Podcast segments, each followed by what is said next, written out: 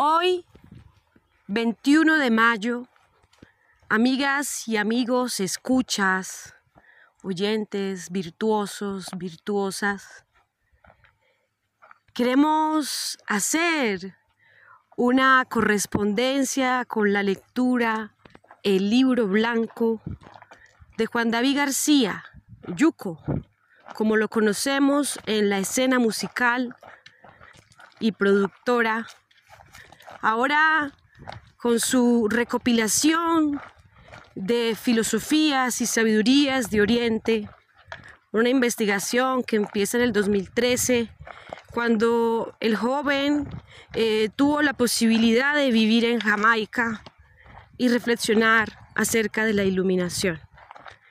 Términos necesarios para rescatar en estos tiempos de pandemia, eh, de crisis económica, de reivindicaciones y también de mucha luz.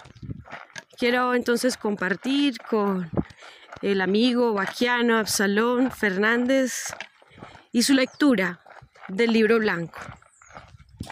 Pues la verdad, eh, es un libro que merece ser eh, leído, pero no de pasada, sino leerlo tal vez como lo hice yo, que lo empecé a abrir por cualquier parte. Y en cada hoja encuentras una sabiduría, un mensaje, una, eh, algo que te hace no pensar tanto en la parte externa, en lo que vivimos, todo el mundo vivimos para lo externo. Este libro nos habla es de el ser interior, del encontrarnos con nosotros mismos, con nuestro espíritu, en que nosotros podemos llegar a ser sanadores de nosotros y de incluso hasta de los demás. Porque mm, el crecimiento no debe ser únicamente material, sino el crecimiento espiritual, el que pueda usted sentirse feliz con lo que está haciendo, con las cosas, porque no ofreces demasiada resistencia hacia las cosas que te pasan.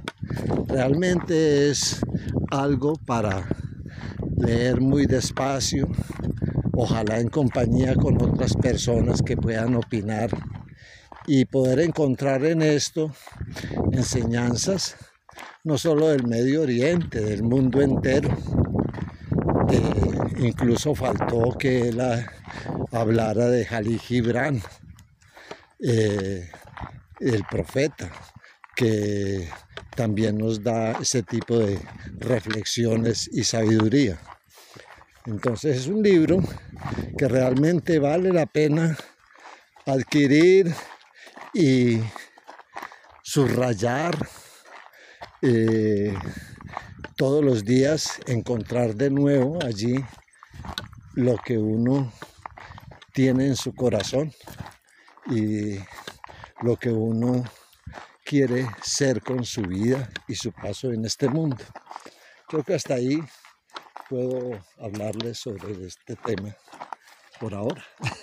Cerrando este podcast que ha sido hecho con los pies ligeros, somos caminantes de estas montañas cafeteras, de estas montañas también llenas de bosques todavía aún nativos, de nuestros guaduales, de esta brisa que viene del Pacífico, a lo lejos, desde el Pacífico, ese buen aire, ese buen viento.